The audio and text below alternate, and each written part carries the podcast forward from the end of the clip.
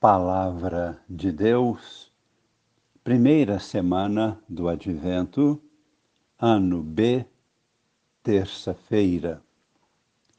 Amigos e irmãos, participantes do grupo Com Maria em Oração.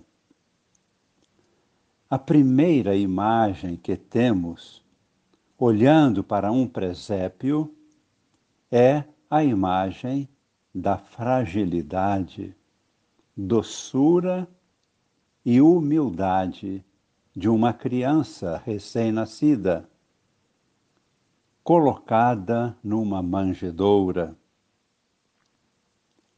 As leituras da missa de hoje despertam em nós esta recordação.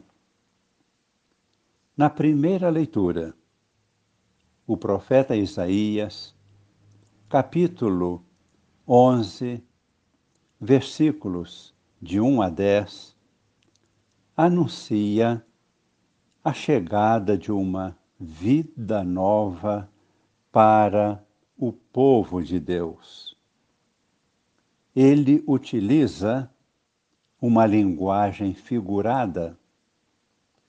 Nos primeiros versículos, nos faz imaginar um tronco de árvore abatida, parecendo um tronco seco e sem vida. E de repente aparece um broto viçoso, cheio de vida, capaz de florir e propagar a vida da espécie. Depois desta imagem inusitada, ele nos faz imaginar uma profunda transformação no reino animal. Todos os animais, que comumente são opositores e adversários entre si, aparecem convivendo em perfeita harmonia e paz, e até em colaboração mútua. Isaías está preparando nossa mente para a maior surpresa e novidade da vinda de Deus até nós veremos uma vida nova, exuberante e surpreendente da parte de Deus. Um comportamento completamente novo, de total colaboração mútua entre todas as pessoas aqui na Terra, superando as rivalidades e oposições competidoras. Vejamos estas imagens apresentadas pelo profeta.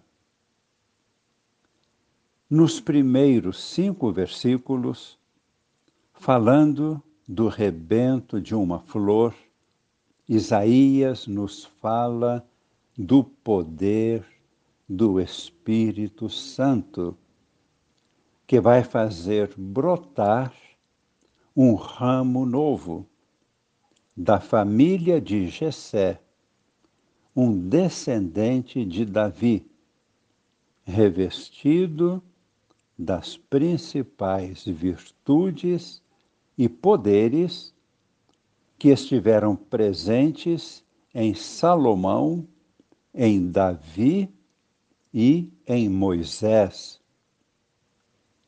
Vamos ler e conferir nos versículos 2 e 3. Assim está escrito: Sobre ele repousará o Espírito do Senhor, Espírito de sabedoria e discernimento espírito de conselho e fortaleza, espírito de ciência e temor de Deus. No temor do Senhor, encontra ele o seu prazer. E a seguir, nos versículos 4 e 5, encontramos a referência direta à humildade, à mansidão e paz, seguidas do vigor terrível de Sua palavra. Ouçamos. Ele não julgará pelas aparências que vê, nem decidirá por aquilo que ouvir dizer, mas trará a justiça para os humildes e uma ordem justa para os homens pacíficos. Fustigará a terra com a força de sua palavra, a verdade, e destruirá o mal com o sopro de seus lábios. Comentamos brevemente Assim chegou Jesus em Belém. E assim, Jesus está de volta no final de cada época e estará de volta no final dos tempos.